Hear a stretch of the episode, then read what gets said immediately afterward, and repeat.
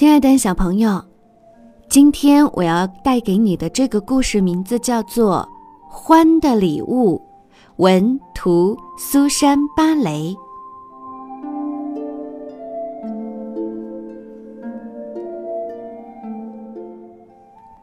欢是一个让人依靠和信赖的朋友，总是乐于帮助大家。他已经很老了，老到几乎无所不知。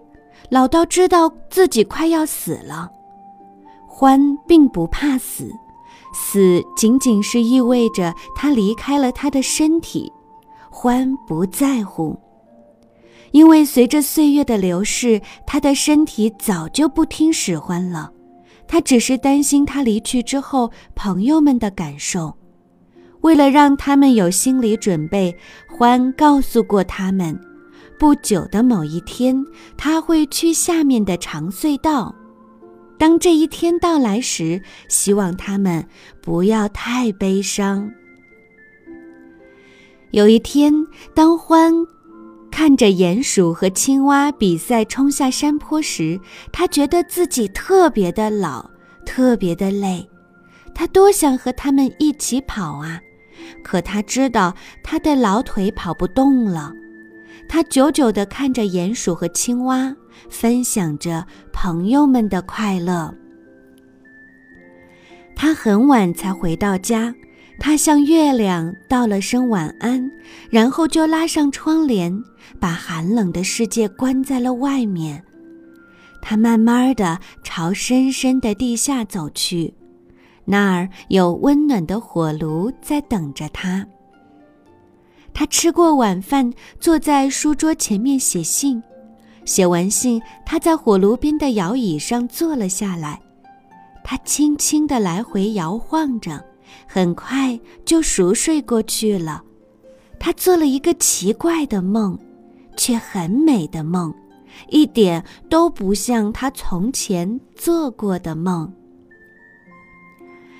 让欢吃惊的是，他正在奔跑。他的前头是一条好长好长的隧道，他觉得双腿非常强壮，稳稳地朝着隧道跑去。他不再需要拐杖了，他把它扔到了隧道的地上。欢飞快地跑着，在长长的隧道里越跑越快，最后他的脚爪离开了地面。他觉得自己在翻腾、旋转、起起落落、跌跌撞撞，却没有受伤。他觉得自由了，好像已经脱离了他的身体。第二天，欢的朋友们都焦急地聚集到了他的门外，他们担心是因为他没有像平时那样出来说早安。狐狸报告了一个悲伤的消息：獾死了。他把獾的信读给大家听，信写得很简单：“我去下面的长隧道了，再见，欢。”所有的动物都爱欢，大家都非常伤心，特别是鼹鼠，它非常失落、孤独、难过的要命。那天晚上，鼹鼠在被窝里一直想着欢，眼泪顺着它天鹅绒般的鼻子流下来，把它紧紧地抱着的毯子都湿透了。外面开始下雪了，冬天来了，厚厚的积雪把动物们的家埋了起来。接下来的几个月，他们会待在温暖而舒适的家中度过寒冬。雪盖住了乡村，却掩盖不住朋友们的悲伤。欢总是在别人需要他的时候出现，现在他不在了，动物们都不知道该怎么办了。欢说过，希望他们别难过，但这真的很难。春天快到了，动物们常常互相串门儿，常常说起欢还活着的那些日子。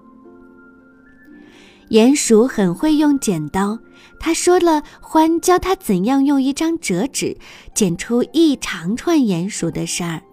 那天他剪了一地的纸鼹鼠，最后他终于剪出了一长串手拉手的鼹鼠。他说他还记得当时的那份喜悦。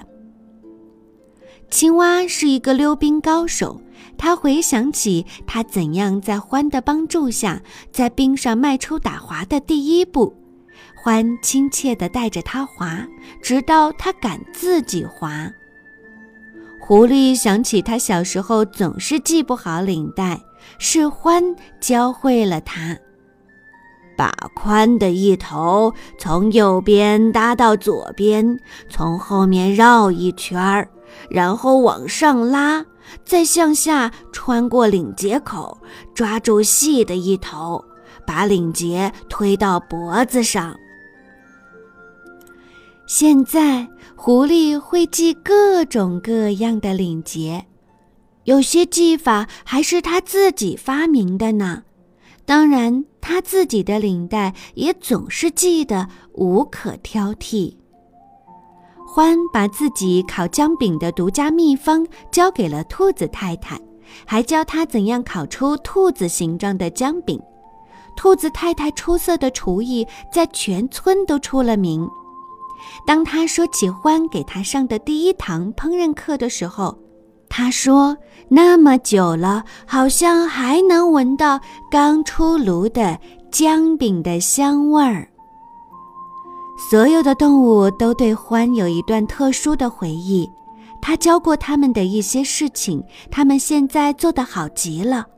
獾给每个朋友都留下了特别的礼物，他们可以永远珍藏下去。有了这些礼物，他们就能够互相帮助。等到最后的积雪融化了的时候，动物们的悲伤也慢慢的融化了。每当提到欢的名字，说起欢的又一个故事，大家都露出了微笑。一个温暖的春日，鼹鼠走到他最后一次看到欢的山坡上，他想要谢谢欢送给他的离别礼物。谢谢你，欢，他轻轻地说。他相信獾能听到。是的，獾。一定会听到。